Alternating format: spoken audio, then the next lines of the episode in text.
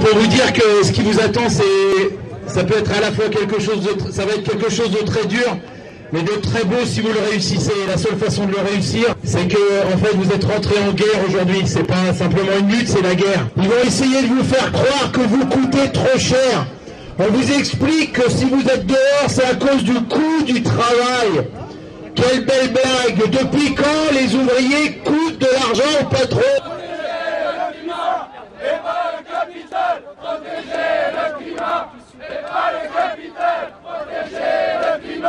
et pas le capital, protéger le climat et pas le capital. Le c'est que on a une, politique qui est euh, décalée euh, sur euh, ce qu'est la, société réelle, quoi. Et, enfin, la société de la rue, la société du quartier, la société de la ville. Ouais, c'est sûr, j'ai fait passer des gens, mais moi, je m'en fous leur loi. Enfin, c'est pas que je m'en fous leur loi, c'est que je vais pas demander les papiers aux gens de savoir s'ils ont leurs papiers, ils ont pas leurs papiers. Si la loi, c'est ça, ben, il faut changer les lois, puis c'est tout, quoi. Allez, bonsoir, c'est le Régor chaque semaine sur les collègues Garrigues Montpellier, Canal Sud à Toulouse, la locale à Saint-Giron et bien évidemment Radio Primitive sur Reims où cette émission est réalisée. Les Grégor, une parole anarchiste communiste Le 13 octobre dernier, nous étions à la 17e chambre du tribunal de grande instance de Paris pour suivre le procès intenté par Cocopelli au blog Le Jardin des Possibles à son propriétaire, M. Daniel Vivas. En cause, la recension par ce blog d'un livre de témoignages et de réflexions critiques sur le fonctionnement de l'association de sauvegarde de semences paru quelque temps auparavant aux éditions du bout de la ville. Intitulé Nous n'irons plus pointer chez Gaïa, jour de travail à Cocopelli, ce livre a été écrit par d'anciennes et d'anciens salariés, collaboratrices et collaborateurs, qui décrivent entre autres des conditions de travail dignes au choix d'Amazon ou du Moyen Âge. Ce procès, que Cocopelli a perdu, était donc l'occasion d'aller à la rencontre des auteurs. Euh, bonjour, c'est vous qui étiez mis en cause ici pour euh, une publication bah, sur un blog de permaculture euh, rendant compte de l'existence du livre des salariés de Cocopelli. Comment vous analysez l'attaque qui vous est faite et quelles sont vos impressions un peu de sortie d'audience? C'est la, la, démesure, c'est-à-dire que finalement m'attaque comme si j'étais un, organe de presse euh, important, national, euh, qui diffuse à des centaines de milliers d'exemplaires, alors que ce n'est pas du tout le cas. Je suis avant tout permaculteur, jardinier, voilà, qui a effectivement décidé de publier une chronique d'un livre que j'ai trouvé très très intéressant et très évocateur sur le traitement des salariés et sur la préservation des graines. Voilà, ça c'était mon but. Et ensuite, euh, donc c'est quelque chose qui devait rester effectivement très confidentiel puisque mon, site lui-même n'a pas, pas un accès, euh, ne rayonne pas de manière nationale et n'a pas des accès euh, très très importants. Et bon, il se trouve que euh, suite à cet article, indirectement, alors je dis indirectement parce que c'est quelqu'un, c'est un lecteur qui a décidé de le publier sur le, enfin de publier le lien sur les réseaux sociaux. Et c'est ce que je pense, c'est ça que Cocopédie n'avale pas et, veut me faire porter le chapeau là-dessus de dire que effectivement je suis directement responsable de ça, de, cette, de cette espèce de tache d'huile qui s'est faite euh, dans ces milieux-là via les réseaux sociaux, alors que je n'ai euh, aucune responsabilité directe de ça. C'est-à-dire que moi, j'ai pas de compte dans les réseaux sociaux, j'ai pas de ni, moi ni le Jardin des Possibles n'avons de compte là-dessus. Donc euh, voilà, après c'est quelque chose qui s'est fait par, euh, par un lecteur. Bon, ben, euh, je, dirais, autre chose, c'est que si ça permet de mieux faire connaître mieux le livre et mieux le vendre, tant mieux. Comment vous analysez le fait que des journaux comme CQFD, comme Le Canard enchaîné, mais aussi d'autres publications sur Internet qui ont une certaine audience, ne sont pas attaqués par Cocopelli, qui d'ailleurs a reconnu que le livre était une enquête circonstanciée? C'est plutôt un beau compliment qui a été fait par l'avocate ici. Oui, on se pose beaucoup de questions là-dessus parce que je, me dis quelles sont réellement leurs motivations?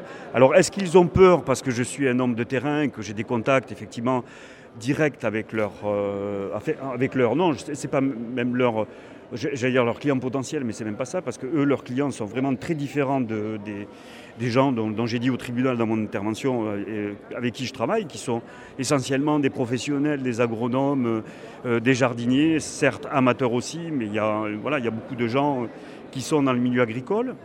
et qui ne sont pas forcément d'ailleurs des clients de Cocopili, qui n'en sont pas. Donc, donc je ne comprends pas vraiment quelle est derrière leur motivation et pourquoi avoir monté ce truc-là comme une espèce de, en faire une affaire d'État quasiment, alors, que, alors que voilà, c'est simplement effectivement un coup de gueule sur, sur leur, leur méthode de travail et, simplement ça, quoi, voilà, à travers, à travers le témoignage de, enfin à travers pardon, la lecture d'un livre et, des témoignages qui sont, que le livre apporte. Peut rappeler que vous avez euh, retiré l'article, offert un droit de réponse, donc euh, plutôt fait preuve de, on va dire, de diplomatie, donc, à laquelle vous n'étiez pas obligé. Euh, combien est-ce qu'il demande là de dommages et intérêts? Alors c'est totalement délirant, c'est 10 000 euros, voilà, plus des participations aux frais de justice à 4 000 euros. Voilà, chose que, bon, enfin, il, faut ramener, il faut ramener ça à une juste, à une juste proportion.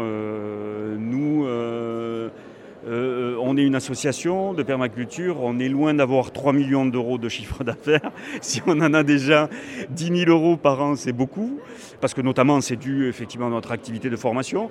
Cette année, je, cette année, je peux même vous dire que ce sera beaucoup, beaucoup moins. Euh, parce qu'on est nous-mêmes confrontés à une conjoncture économique qui fait que, eh ben, on rentre moins de sous dans l'association via les formations. Euh, on a une activité effectivement maraîchère qui nous rapporte euh, quelques milliers d'euros par an. Vous voyez, c'est euh, voilà, et, c'est tout. Donc demander 10 000 euros, bon, je pense qu'il faut, il faut, il faut arrêter les délires, quoi. Merci. Avec plaisir.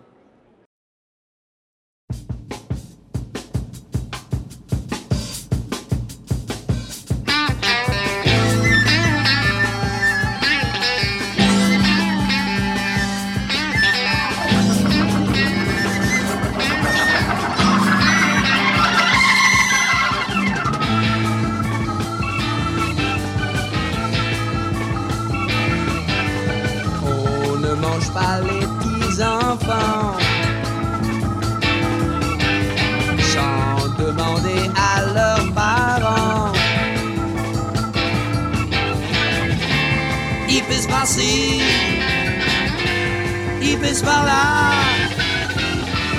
il pèse partout, il pèse nous voilà.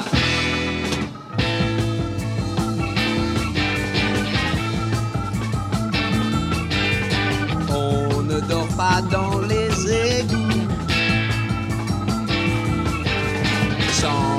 pyjama en caoutchouc. Pèse par-ci, pèse par-là, pèse partout, pèse nous voilà.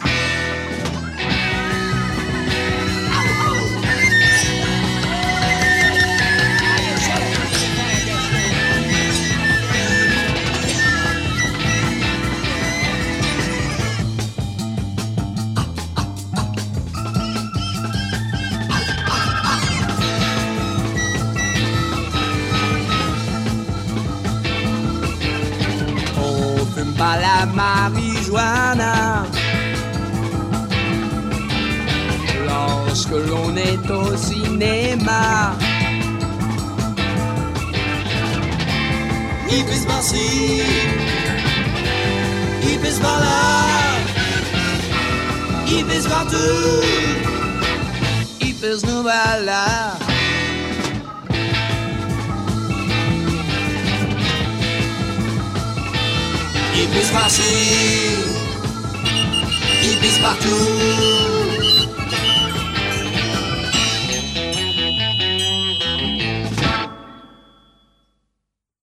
De retour dans l'actualité des luttes et nous venons d'écouter Hippies Nous Voilà du groupe de psychédéliques humoristiques Les Fleurs de Pavot.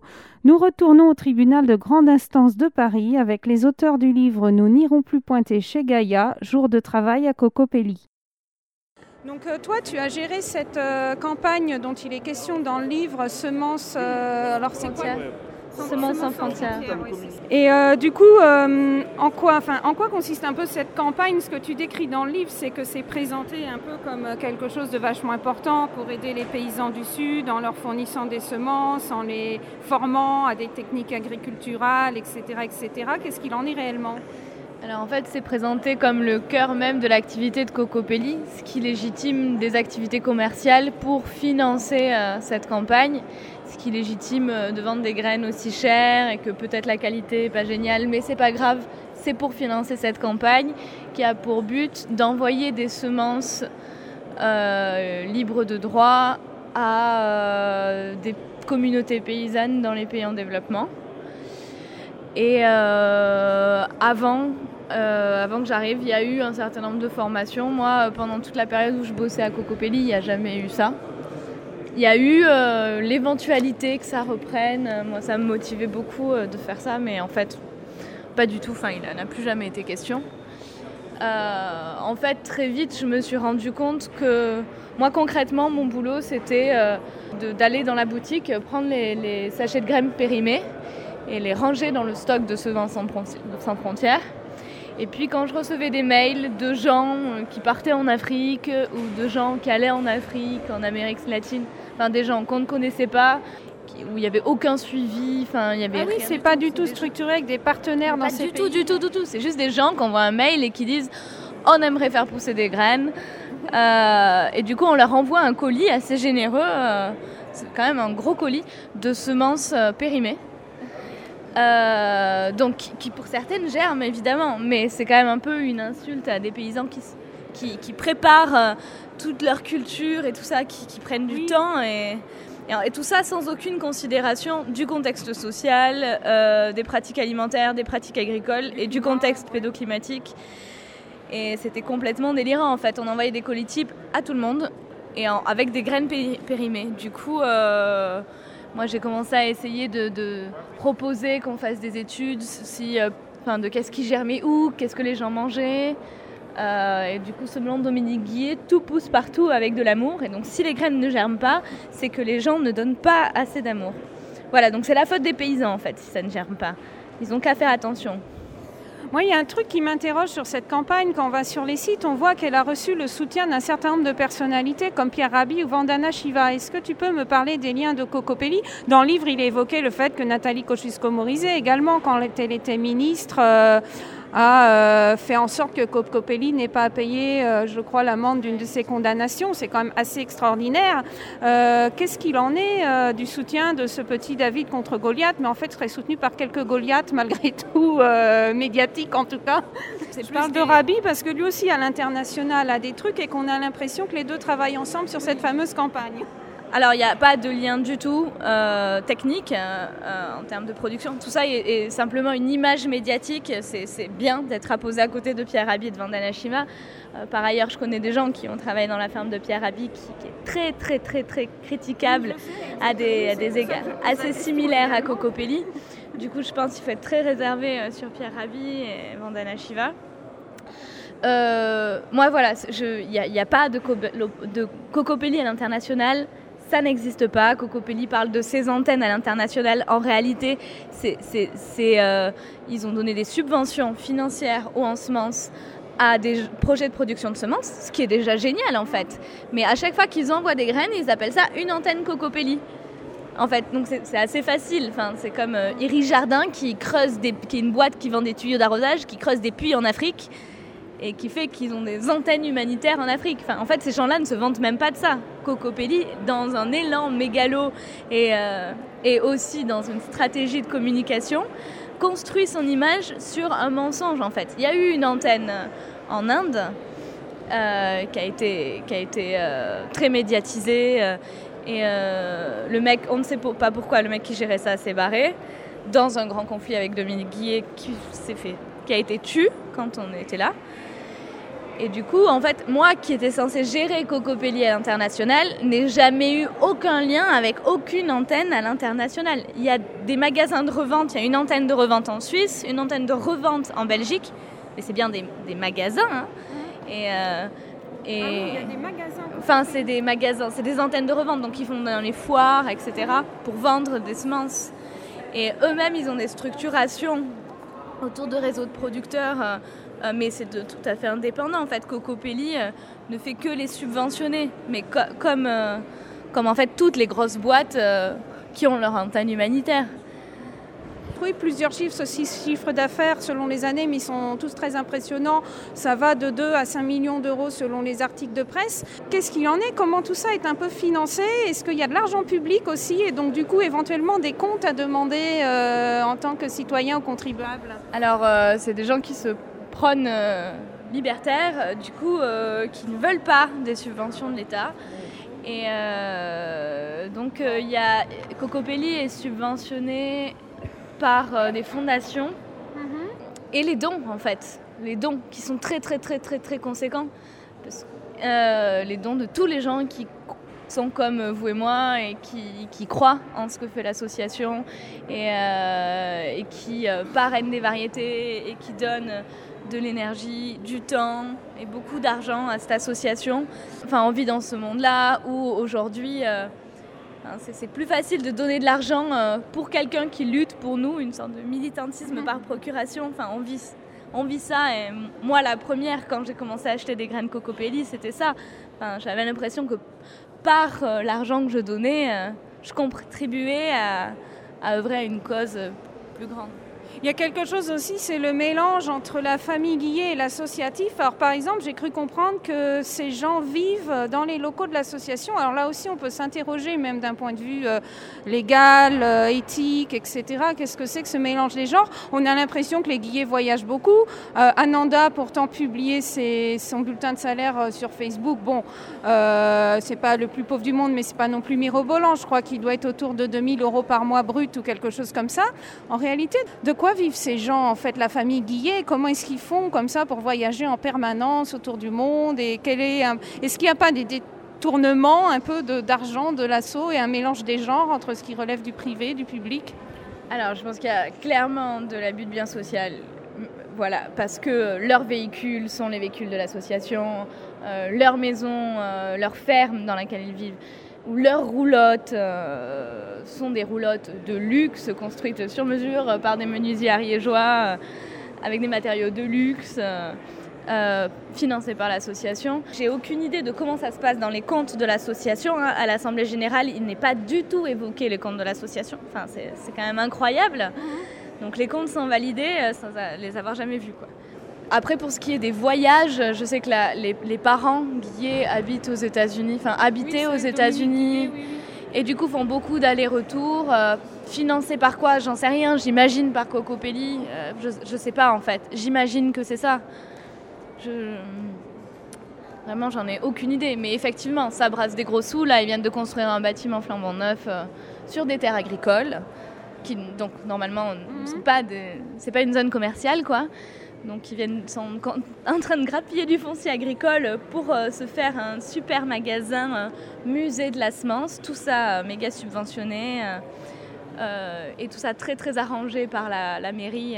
Oui, donc il y a quand même des organismes publics. Enfin, tu disais qu'il n'y a pas de subvention. Là, il n'y a pas mais- pour le fonctionnement, mais là, ça, enfin, la mairie du Mas d'Asile, enfin, c'est un tout petit village, est très contente qu'il y ait une grosse boîte comme ça qui vient de s'installer. En tout cas, ils se font très très très bien voir dans la presse locale. Ils sont vraiment présentés comme euh, les petits qui luttent contre l'industrie agroalimentaire. Quand c'est eux contre Monsanto, on a envie de se mettre à genoux, de pleurer, de leur dire merci quand on lit les articles qui sont parus dans la presse locale.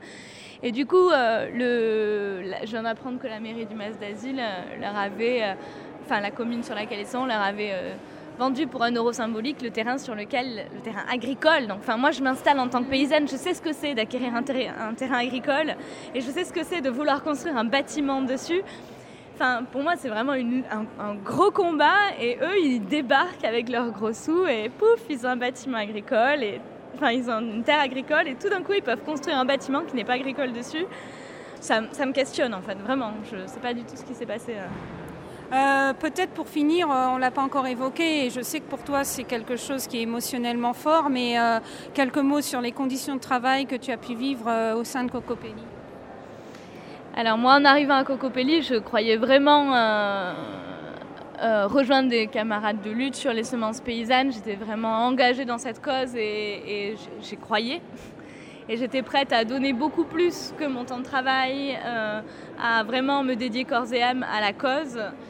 Et, euh, et en fait, très vite, euh, je me suis rendu compte que bah, les, techniques de management, notamment la pointeuse, la mise en concurrence des salariés, l'impossibilité de parler et d'échanger avec ses, collègues, très vite, je me suis rendu compte que tout ça, en fait, c'était, un peu, c'était comme chez Amazon, en fait. oui, c'est ça, c'est ce qu'on a l'impression, oui, en lisant le livre. Et du coup, euh, avec euh, des collègues, on se réunissait pour discuter, on était écoutés en permanence.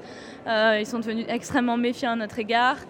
Et puis j'ai commencé à poser des questions dérangeantes sur la campagne Semences sans frontières, essayer de proposer des choses pour... Euh, parce que je continuais malgré tout à y croire. Enfin, même si je voyais que c'était nul et vide, je me disais, en fait, là, il y a un vrai potentiel. Enfin, on peut faire quelque chose.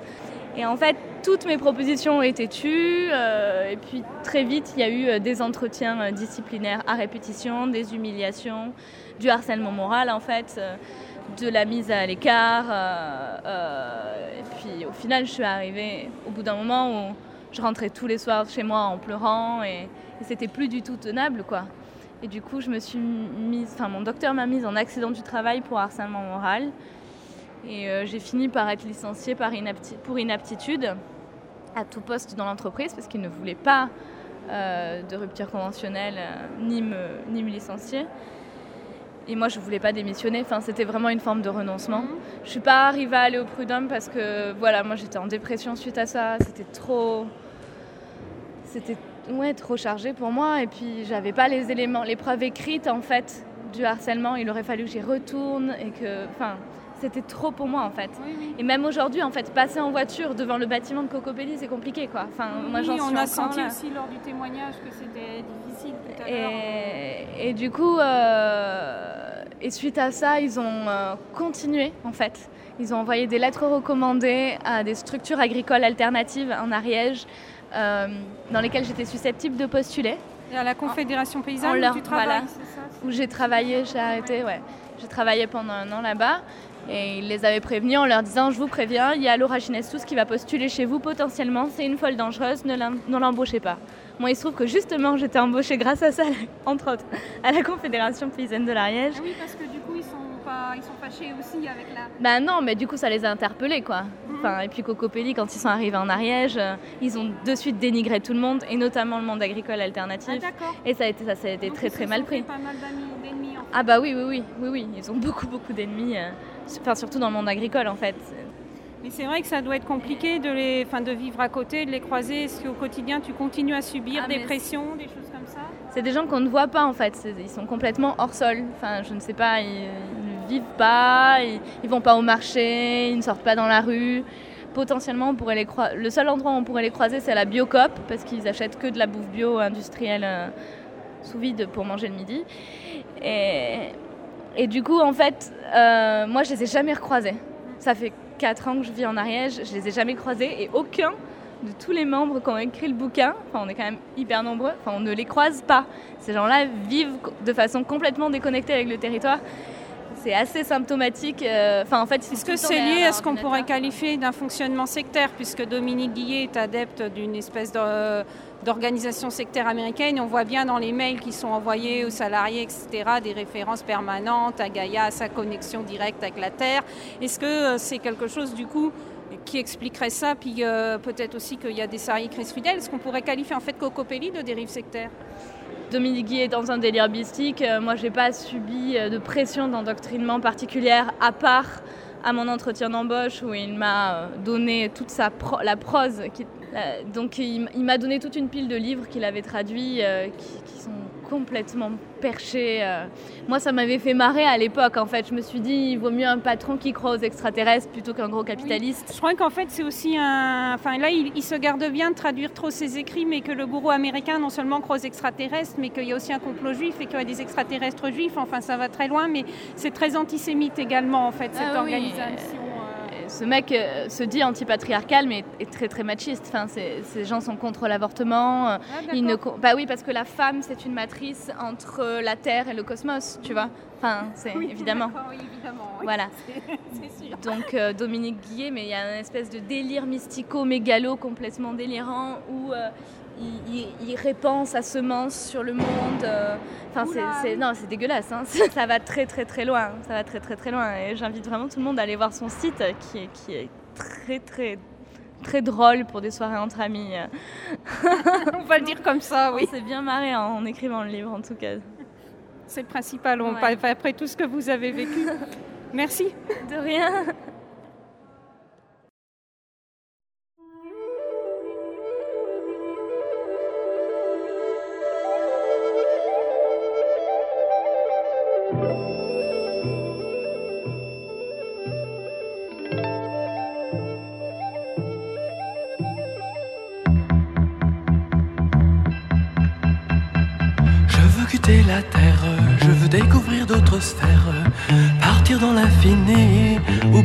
De la nuit.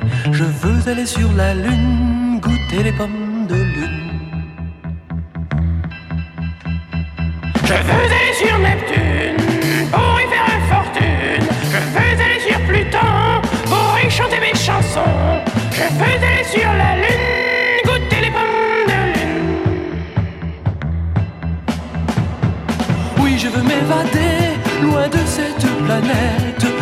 Veux aller m'abreuver dans l'eau d'une comète. Je veux aller sur Andromède, brûler les feux qui m'obsèdent, ou jouer de la guitare au clair d'un quasar. Je veux aller sur la lune, goûter les pommes de lune. Je veux aller sur la lune pour goûter les pommes de lune. Je veux entendre la musique que jouent les rayons cosmiques.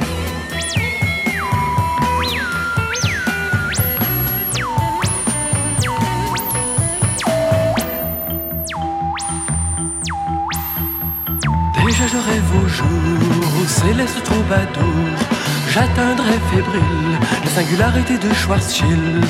Oh que vais-je découvrir Les cieux vont-ils s'ouvrir Pourrais-je y pénétrer? Telle autrefois Orphée Aurais-je atteint le paradis Où les anges sont logés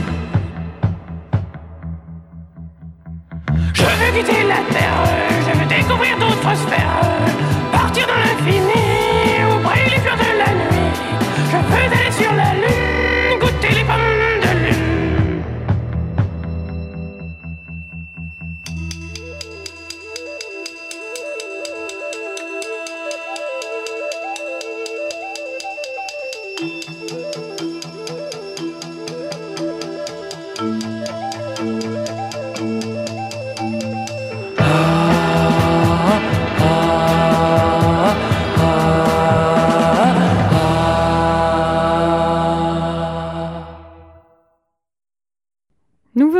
Les Pommes de Lune d'Évariste et nous sommes de retour dans l'actualité des luttes avec les auteurs du livre Nous n'irons plus pointer chez Gaïa, jour de travail à Cocopelli. On dit dans le bouquin, il y a. on- Toi, tu es aussi côté- une ancienne salariée Non, moi je suis euh, une des jardinières qui a écrit euh, dans le bouquin, qui a participé au bouquin. Et euh, on- les côtés mystiques, etc., comme on dit dans le bouquin, on prenait ça comme un truc un peu amusant, un, un, un babacool un peu, un peu allumé, quoi. Mais ça ne nous paraissait pas si important que ça par rapport à, à la question des semences. Mais quand on relit tout et qu'on on essaye d'analyser le discours, on s'aperçoit que c'est vraiment lié euh, à une idéologie assez, euh, assez folle et assez néfaste. En tant que jardinière, tu faisais quoi exactement? Quels étaient tes rapports avec Cocopelli? Eh bien, nous, on était une association de jardiniers et on a, hum, euh, quand ils ont eu des procès euh, de la part de l'État et de la part de Beaumont, on avait euh, soutenu leur activité. On a nos propres plans. On a fait une journée de vente sur le marché. On leur a envoyé 400 euros de soutien pour les procès. Et donc, on était, certains d'entre nous ont participé à des rencontres, d'échanges de graines qu'ils organisaient parfois. Et donc, on était plutôt sympathisants, disons, et adhérents. Certains d'entre nous étaient adhérents de Cocopelli. Mais bon, c'est une adhésion euh, euh, tout à fait formelle, c'est-à-dire on achetait des graines et euh, pour un euro de plus, on devenait adhérent à cette époque. Donc on avait l'impression, ça allait pas plus loin que ça, quoi. Et il y a une copine qui une fois est allée à l'Assemblée générale et elle a halluciné en voyant que c'était un truc où il y a que Dominique Guillet qui parlait, qui évacuait toutes les questions sérieuses d'associations, genre bilan financier ou décision. Et s'est aperçu que et puis ils- arrivaient avec euh, euh, 800 euh, pouvoirs pour voter les décisions Oui, c'est raconté dans le livre. Il a 800 pouvoirs à lui tout seul. à lui tout seul, voilà. Et elle, a trouvé ça vraiment très très étonnant. Et c'est à ce moment-là que euh, a fait la connaissance aussi de Laura et des salariés qui et donc on n'a pas été- là on, a commencé à vraiment se poser des questions et à analyser ensemble. Ce qui était intéressant, c'est de, de voir qu'on était des gens très différents, euh, d'origines différentes, et on a eu envie de euh, réfléchir sur la question, à la fois sur la question salariale dans les associations et à la fois sur le travail, euh, la question des semences, qu'est-ce que ça veut dire, comment on s'organise, et on s'est aperçu que euh, en fait lui c'était, euh, il considère, il avait un point de vue complètement élitiste, c'est-à-dire que lui était le sauveur du monde grâce à ces techniques, euh, ces techniques euh, complètement débiles, euh, genre avec un sac à dos, je, je fais passer les frontières à des semences et je les apporte à des paysans, etc. Ah oui, ça va à ce point-là. Ah oui, et il y a encore une, encore il y a pas longtemps, on a visionné une, Comme une en vidéo. fraude, quoi, comme s'il y avait un risque. On passe la, li- la ligne entre la, la- la France occupée et la France libre, c'est un peu ça. Complètement. Il y a une vidéo où il montre qu'il cache des semences dans une boîte de biscottes pour pouvoir les envoyer sans être vu, euh, alors qu'il n'y a pas de danger, mais simplement ça permet, à certains endroits, ça permet de faire des économies, par exemple, de ne pas déclarer ce qu'on a dans le produit. Mais, euh, et, et ce discours-là, en plus, on s'est aperçu qu'il était repris par euh, les gens d'extrême droite. C'est-à-dire qu'il y a une des plus grosses publicités, euh, quand on tape Cocopelli actuellement, on tombe sur euh, Giorgio di... Oui, euh, euh, oui, oui, c'est euh, euh, euh, oui, Piero. San Giorgio, Voilà. qui est en fait le survivaliste proche d'Alain Soral. Exactement. Et ce mec-là, il fait une apologie de Cocopelli et il raconte Mais- exactement la mythologie de Cocopelli. On clandestinement, on fait passer des semences euh, interdites, ce qui n'est pas interdit. Enfin, je Je- En fouillant en fait le site de Dominique Guillet, il y a une rubrique euh, lien, bibliographie, et dedans il y a plusieurs proches d'Alain Soral qui sont cités comme des références à consulter sur les vaccins, sur tout un tas de choses. Alors, clairement, euh, il n'est pas très regardant, effectivement, même lui-même dans ce qu'il met en référence sur Et son site. discours sur les tribus du futur, c'est-à-dire les élus qui sont autour de lui et qui vont sauver le monde, son discours est un discours complètement élitiste. C'est-à-dire qu'il y a des sauveurs du monde, c'est les tribus du futur qui les lient. euh, c'est des gens élus par, euh, par, le gourou, par lui, quoi, en fait. Euh, et c'est assez dément. Si on analyse au fond son discours, c'est effrayant. Est-ce que toi tu peux nous en parler aussi Alors après on parlera aussi des conditions de travail, mais restons sur ce sujet. Est-ce qu'on peut qualifier Cocopelli de dérive sectaire, y compris dans son fonctionnement interne? Euh, J'irai pas jusque-là, mais euh, par contre, c'est impossible de ne pas être d'accord avec lui. C'est-à-dire que moi, quand j'ai senti qu'il comprenait que, que je réfléchissais moi-même euh, à ce qu'il nous racontait et que j'étais pas forcément d'accord, sans même que j'ai besoin de l'exprimer clairement, il a capté que déjà, j'étais pas dans la dévotion. Première étape, j'étais pas dans la dévotion au chef.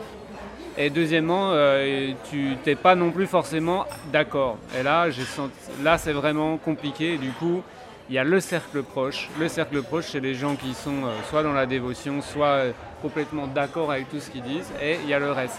Donc déjà, il y a un élément de méfiance énorme. Donc voilà ce que je pourrais dire là-dessus. Et puis quand même, un peu des, postures de gourou.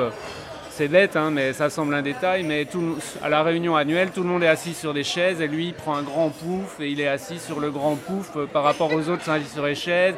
Et c'est lui qui allume le truc, le bâtonnet dansant et le, le- le- le truc de sauge. Une sorte de rituel en fait. Bah, en tout cas, il y a une sorte de mise en scène euh, et tout le monde rigole en fait, tu vois. euh, tout- et, et- mais même, il y en a qui rigolent, ils se foutent de sa gueule un peu, tu vois. Voilà. Ça me ferait aussi rire si derrière il n'y avait pas cette violence. Ça pourrait être quelqu'un qui déconne un peu, tu vois, euh, sur, un peu de, sur lui-même, qui rit un peu sur lui-même, qu'on rajoute un peu, mais ça ne ça s'arrête pas là. Alors, euh, tu l'as évoqué au procès, donc toi, tu gérais les stocks de semences de cocopelli. Alors moi, il y a deux choses qui m'intéressent à ce sujet. Bon, d'une part, les conditions de travail qui sont évoquées, mais aussi euh, le peu de sérieux, en fait, dans le suivi euh, des semences, que- qui est assez longuement décrit dans le livre.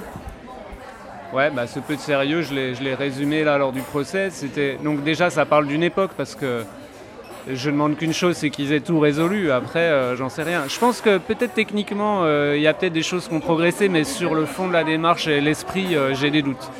Après, c'est une présomption, hein, évidemment. Ouais, à l'époque, il n'y avait pas une semaine où on avait plusieurs fois des mails où il y avait des problèmes de germination, si tu veux. Et du coup, au bout d'un moment, moi, j'ai proposé de mettre en place des tests de germination et, euh, déjà au moins sur les lots, euh, soit que quand on inventoriait, euh, il y avait une allure suspecte, je chantais, il avait l'air d'avoir pris du moisi et tout. Donc j'ai commencé à faire ça, puis au bout d'un moment, on m'a dit non, arrête quoi. Mais c'est parce que en même temps, j'avais commencé à nouer des liens avec les producteurs qui m'appréciaient tous beaucoup et à remarquer qu'il y en a qui travaillaient euh, mieux que d'autres. Et ben là, pas- j'ai touché au favoritisme. Parce que dans les gens avec qui il y a des problèmes, c'était euh, des potes euh, historiques. Et là, tu as reçu un mail complètement fou à propos de Gaïa, etc. Ouais, le premier, euh, le premier, il était là en disant qu'il fallait juste que je fasse gaffe euh, euh, parce qu'il y avait des piliers de cocopélie, qu'il fallait les respecter un petit peu et tout. J'ai essayé- j'ai tenté un dialogue en fait. J'ai tenté un dialogue, j'ai tenté de me justifier et d'argumenter. Putain, alors là, euh, justifier, argumenter et dialoguer. Et là, du coup, voilà, le, coup de semonce est vraiment arrivé de manière un peu plus euh, euh, claire. Il y avait les problèmes que les producteurs en faisaient trop. Plutôt que d'avoir un grand, un grand, une grande équipe qui, qui se concentre sur un certain nombre de choses, au bout d'un moment, ça devenait des jardins collection. Ce qui est vrai, c'est génial. hein. Tu vas dans un jardin, il y a plein de semences, mais au bout d'un moment, ça dépasse même le- les compétences euh, du, meilleur. Quand tu as 10 variétés de chaque légume à reproduire et avec des légumes qui se croisent facilement, ça devient très dur de faire du très bon travail. Quand tu as 35 bacs de tomates en fermentation en même temps, c'est plus dur de gérer que quand on a 3. Et forcément, euh, la qualité s'en ressent, même si le mec, il y, a- il y a des super bons, c'est vrai, il y a des producteurs, ils sont super balèzes, mais au bout d'un moment, moi je suis balèze à certains trucs, si j'ai trop de travail, ben j'y arrive pas.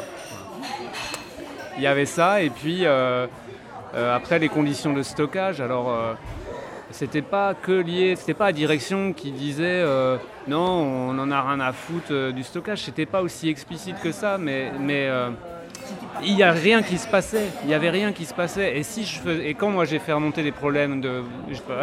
L'avocate, elle est de parfaite mauvaise foi quand elle dit que euh, partout ailleurs, ils font du dépôt-vente et que c'est euh, peu favorable aux, aux- aux gens. C'est pas vrai. Euh, tu prends le biogerme, ils font pas du dépôt-vente puisque c'est une coopérative de producteurs.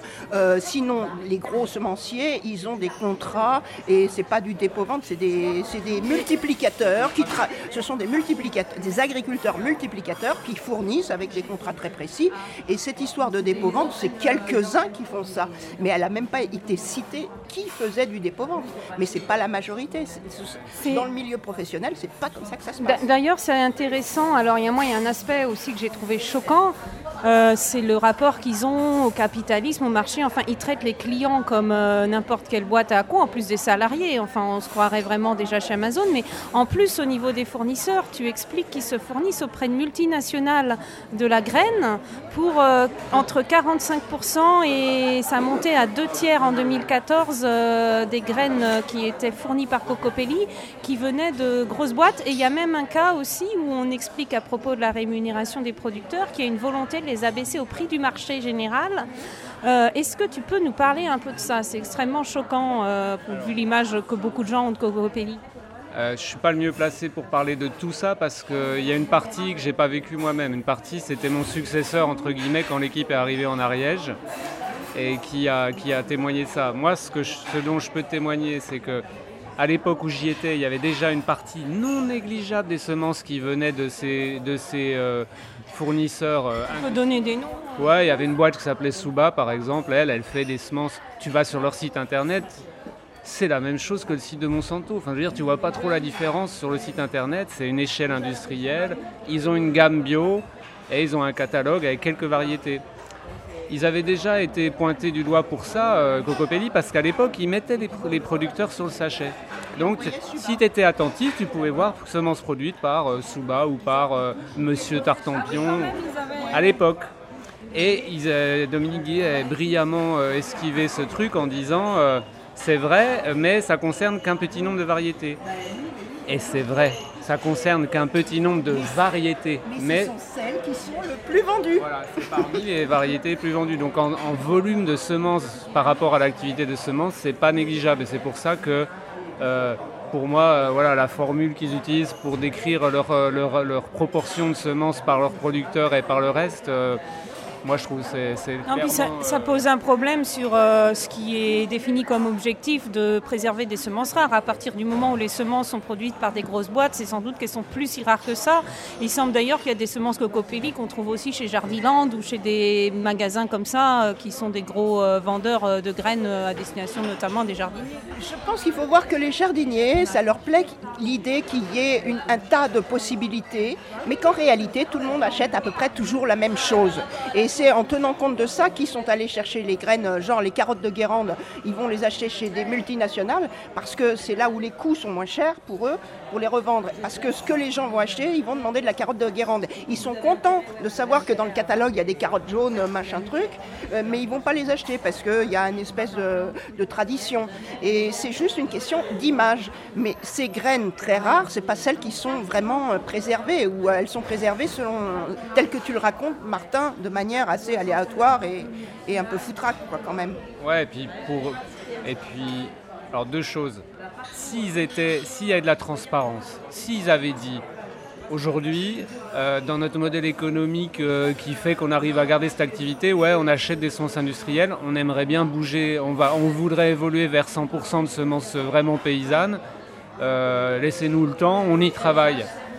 Ok, moi c'est la première question que j'ai posée. Évidemment, je suis arrivé, je vois des bons de commande de chez Suba, truc, je fais putain, mec, c'est quoi quoi? Tu vois, moi j'hallucinais. Puis on fait, bah ouais, on n'y arrive pas autrement. Bah moi ça ça m'a posé un problème, parce que je me dis, tu peux dire, ouais, voilà, ça, c'est vrai, c'est ce que c'est la, la réalité d'aujourd'hui, mais on veut tendre vers autre chose. Mais il y avait, c'était jamais abordé cette volonté. C'était pas un problème. C'était pas un problème. Vraiment le, je trouve le, le cœur du problème, c'est le fait que à l'époque où j'y étais, je sentais pas du tout la volonté de faire évoluer cet aspect euh, semence paysanne ou pas, qu'il n'y avait pas de travail technique, pas de travail d'équipe euh, euh, entre les producteurs. Euh, Je vais faire un parallèle aujourd'hui. euh, Il y a un réseau national qui travaille sur les semences qui euh, au départ a été euh, quand même impulsé beaucoup par un syndicat agricole. Donc il y avait des côtés politiques euh, que- qui, me dérangent, qui me dérangeaient. C'est en train Le réseau semences paysannes lié à la Confédération paysanne. voilà, bon, mais c'est en train de se clarifier tout ça. Donc, cela étant dit, il y a un travail technique là qui est mené et qui, et qui montre que pour progresser, on a besoin de travailler en équipe, en réseau, de- d'échanger avec les autres. Et Cocopelli, pour des raisons, euh, sans doute j'ignore euh, toutes les raisons, mais aussi des raisons d'ego, euh, ils sont pas là-dedans, ils sont pas dans ces réseaux. Ils sont venus à des rencontres européennes. euh, on m'a raconté qu'ils sont venus à des rencontres européennes et qu'ils ont leur arrivée a fait exploser complètement les- la dynamique qui était en cours. Alors évidemment, tout n'est pas parfait, mais euh, c'est quand même en travaillant en réseau que euh, moi je vois, il y a un travail de terrain extra qui est fait dans ce réseau-là. C'est pour ça que ça m'intéresse. C'est un travail de, transmission, d'échange de connaissances, un travail vraiment sur l'organisation collective, comme le disait Christine, parce que c'est un point capital ça. C'est-à-dire que on ne voit pas dans la démarche Cocopelli le fait que la société doit se réapproprier, euh, la société dans son ensemble doit se réapproprier ça. Les soi-disant consommateurs qui doivent sortir justement d'un rôle de consommation et devenir euh, plus euh, actifs eux-mêmes.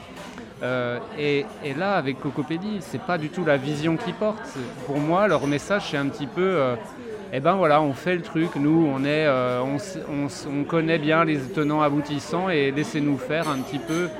C'est pas tout à fait ça dans le discours, mais dans les faits, par exemple, les formations production de semences, moi, quand j'y étais euh, pendant les trois ans, il y en a, il y en a presque pas eu, quoi, tu vois. Euh, ouais. Dans les discours délirants sur les semences, je ne sais pas si tu te souviens, ils ont fait une, campagne à un moment donné où ils disaient aux gens prenez toutes les semences, balancez-les partout, semez partout, euh, tout, et euh, du genre, mais laissez la nature se faire s'hybrider. Et je veux dire, ils, ils défendaient l'hybridation sauvage des plantes. Alors, comment veux-tu préserver des variétés euh, qui ont des caractères, qui sont le résultat d'un travail de sélection des paysans, et puis pr- après dire euh, semez, vous verrez, euh, la nature va faire des choses merveilleuses. C'est du n'importe quoi. C'est un, discours purement idéologique et qui n'a rien à voir avec le professionnalisme.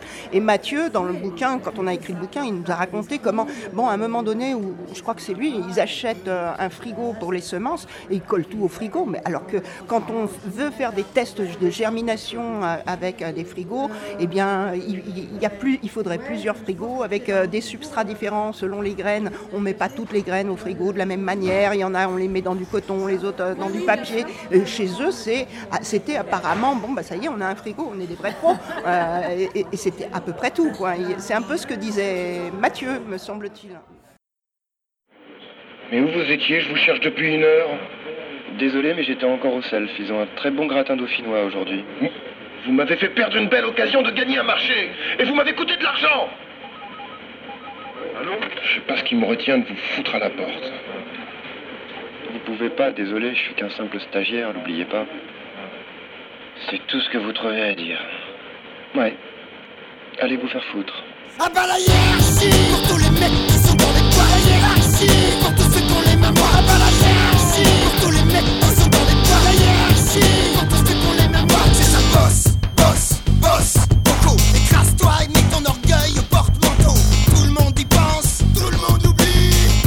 goodbye.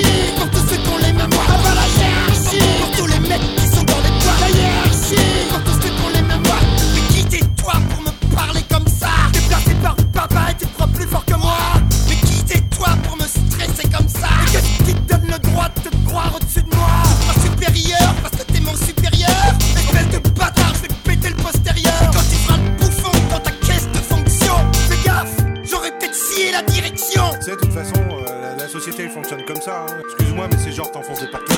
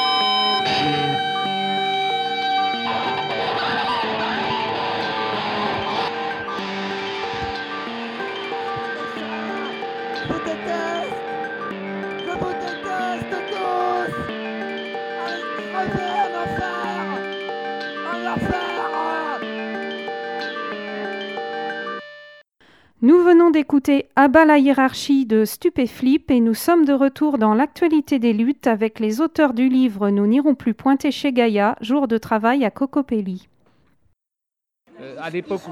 Plusieurs sociétés, par exemple le bouquin, le, le père il est aussi éditeur. Il y a, je- oui, Il y a carrément euh, des sociétés Le adossées. livre des graines, là, il appartient pas à l'association. Le livre des graines, c'est les éditions. Enfin, C'est une entreprise. C'est une, c'est une entreprise dont le président est euh, Dominique Guillet.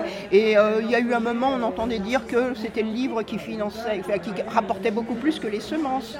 Mais euh, je veux dire, on n'est pas rentré, nous, dans l'analyse de ces questions économiques parce que son- on n'en a pas la et euh, c'est pas tellement ça qui nous intéressait.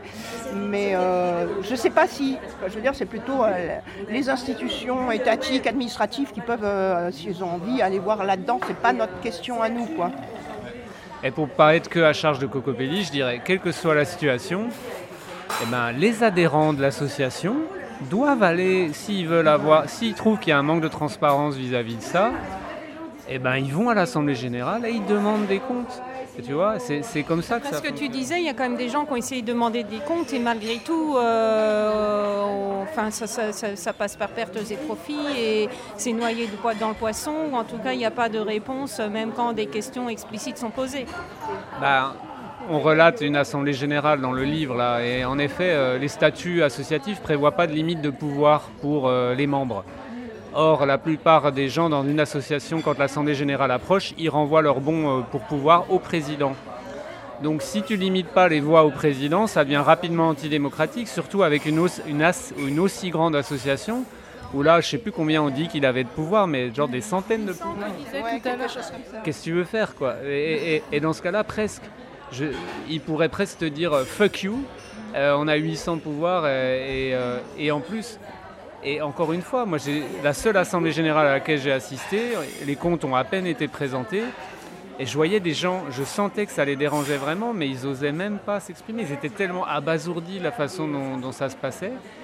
Et, c'est le mérite de notre démarche, je trouve, c'est qu'on a soulevé un tabou parce qu'il y avait des gens, plein de gens qui sont repartis, soit au minimum en se questionnant énormément, au pire en étant complètement désabusés, mais en se disant, ben, on- je sais- en se disant malgré tout, je vais pas en parler parce que j'ai peur de faire mal à la cause. Et moi, le message que j'ai envie de dire, c'est j'ai rien, rien, contrairement à ce qu'on pourrait penser, j'ai rien vraiment contre Cocopelli. C'est juste, il faut qu'ils arrêtent de faire croire qu'il n'y a qu'eux. Il y a, plein, il y a plein de gens qui travaillent sur les semences, il n'y a pas que Cocopelli. Pour moi, les gens, que que je connais, avec qui je suis au jour le jour pour travailler sur les semences, ils travaillent vraiment sur une construction sociale. Et ça, je vois pas du tout ça chez Cocopelli. Et ils ont un rapport à la, semence euh, euh, qui est euh, très fort. Alors, chez les producteurs de Cocopelli, hein, je, surtout, je ne m'avancerai pas pour dire que ce n'étaient pas des gens qui avaient un rapport fort à la semence. hein. C'est des gens qui étaient engagés, les producteurs, quand même. Ceux que j'ai connus, en tout cas. Mais euh, la construction sociale, tout ça, il faut qu'ils arrêtent de faire croire que c'est les, seuls. C'est un mouvement et en plus, ils ne font pas partie de ces mouvements qui essayent de structurer, de s'organiser.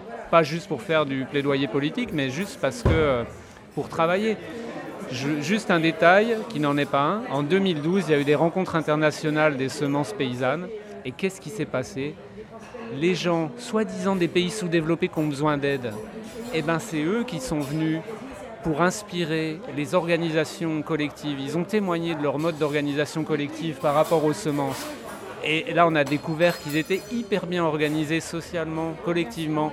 Et ça a fait émerger les maisons des semences paysannes en France. Rien que ça, quoi. C'est-à-dire que euh, euh, c'est le fait d'être dans ces réseaux-là, ça rééquilibre complètement les choses. C'est-à-dire qu'on n'est pas dans la vision du, du blanc qui va aider le pauvre Parce petit, qu'il y a un euh, côté, c'est vrai qu'il y a un côté colonial en plus. Quand on voit les- la communication de Cocopelli autour de ça, on a quand même l'impression d'un côté néocolonial, de blancs qui vont essayer d'en... Un peu Rabi fait ça aussi, et d'ailleurs, euh, c'est une question sur laquelle je voulais venir, c'est le, soutien que reçoit euh, Cocopelli de la part de personnalités. Enfin, sur le site, on voit Pierre Rabhi, Vandana Shiva, mais dans le bouquin, vous expliquez aussi que, chose extraordinaire, mais qui n'arriverait jamais, surtout dans un cadre militant, Nathalie Kosciusko-Morizet a fait en sorte qu'une amende ne soit pas payée suite à une décondamnation. Donc c'est quand même quelque chose là qui est... euh, et qui pose même euh, là aussi une question éthique, morale, euh, si ce n'est juridique. Enfin bon, bref, qu'est-ce qu'il en est du soutien de ces personnalités? Et puis effectivement, peut-être aussi, euh, ben, cette espèce d'état d'esprit néocolonial par rapport aux populations du Sud. Je vais dire qu'on est en plein dans l'idéologie libérale libertaire, c'est-à-dire que son discours, même par rapport aux autres, euh, au réseau Semences Paysannes, par exemple, il a été à l'origine de la création du réseau Semences Paysannes, mais il en est sorti totalement parce que son discours à lui, c'est on veut la liberté totale. Hein. C'est la liberté totale. de faire C'est libertarien, quoi, en fait. On Absolument, mais euh, ouais, ouais, ouais. Et donc, une rencontre entre un di- certain discours libertaire et l'idéologie libérale. Il, y a- il C'est- peut y avoir cette rencontre euh, euh, à travers ce, ce personnage. C'est ce que disait aussi Laura, qu'il était très fier de ne pas toucher de fonds publics, mais que toucher des fonds de fondations privées n'était pas gênant. Est-ce qu'on sait quelle fondation privée finance Guédon de Cocopelli c'est quoi son nom euh, Guédon de Dive qui est- Euh, ouais, je- la fondation, le Guédon de Dives, c'est la Fondation pour une terre humaine, il me semble. Voilà. Oui, c'est ça, ouais, qui d'accord, ok. Ouais, pff, non, moi j'ai pas idée de, aujourd'hui de, de, de- de- que- quelle est leur euh, base de financement entre euh, les ventes, les adhésions. euh. Euh, Kiss Kiss Bang Bang, euh, quand ils ont voulu s'équiper il y a un an ou deux euh, d'un tractopelle ou de- pour faire leur jardin, ils ont mis une souscription sur, un, sur Kiss Kiss Bang Bang et ils ont pu toucher plusieurs dizaines de milliers d'euros, soi-disant. Mais c'est aussi un message qu'on donne à la fin du livre, c'est remobilisez-vous, arrêtez de donner vos mandats, votre confiance comme ça. Euh, Tu tu, adhères à une association, ben, va, de temps en, va ne serait-ce qu'à l'Assemblée Générale. Là, tu vas déjà avoir une bonne idée de comment fonctionne l'association. Et arrête juste de signer des pétitions par Internet et payer des cotisations et laisser faire les choses parce que c'est un peu aussi... Il faut renvoyer la responsabilité à tout le monde. Si Cocopelli euh, a pu dériver comme ça, peut-être, enfin voilà, on peut dire ça comme ça, ou si ça a évolué comme ça, c'est aussi parce que... euh, il n'y a pas eu une base d'adhérents suffisamment forte qui disait putain mais c'est quoi ce bazar là à Cocopelli? On n'est pas du tout euh, d'accord avec ce fonctionnement là quoi. Tu vois?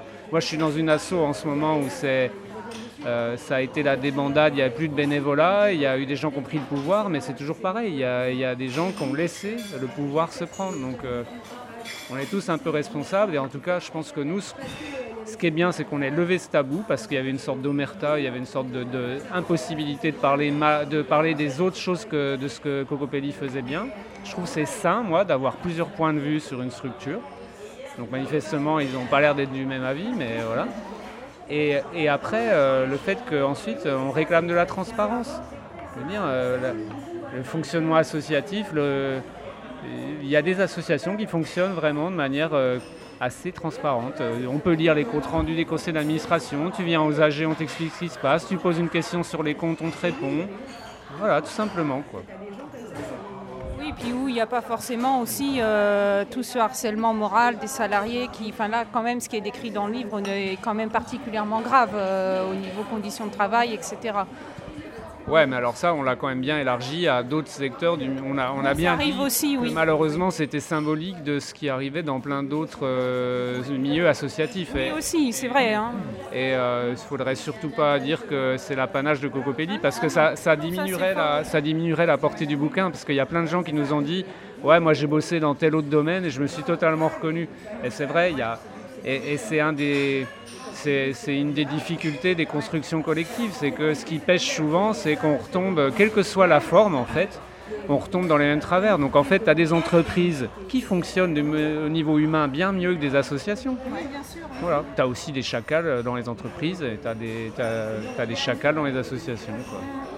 Et l'enjeu, c'est c'est vraiment ça, c'est d'arriver à, à trouver des... Je ne sais pas si c'est juste des outils, mais euh, des organisations qui, soient plus humanistes dans leur fonctionnement.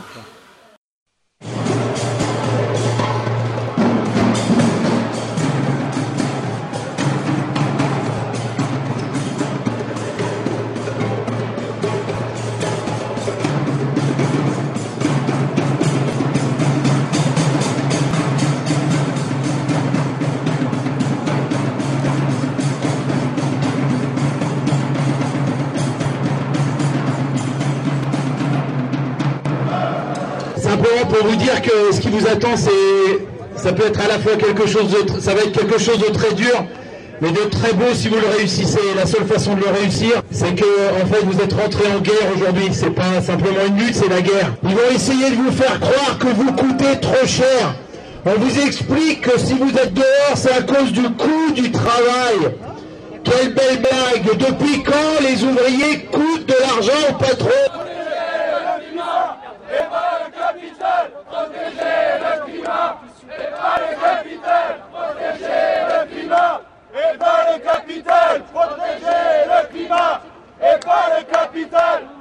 Problème, c'est que euh, on a une, une politique qui est euh, décalée euh, sur ce qu'est la, la, la, société réelle, quoi. Et, enfin, la société de la rue, la société du quartier, la société de la ville. Ouais, c'est sûr, j'ai fait passer des gens, mais moi je m'en fous de leur loi. Enfin, c'est pas que je m'en fous de leur loi, c'est que je vais pas demander les papiers aux gens de savoir s'ils ont leurs papiers, ils ont pas leurs papiers. Si la loi, c'est ça, ben il faut changer les lois, puis c'est tout, quoi. Allez, c'était Régor chaque semaine sur l'école à Montpellier, Canal à Toulouse, à local à Saint-Giron et bien évidemment Radio Primitive où cette émission réalisée. Vous pouvez retrouver nos émissions sur le site oclibertaire.l'autre.net et sur le blog Le Chat Noir 51.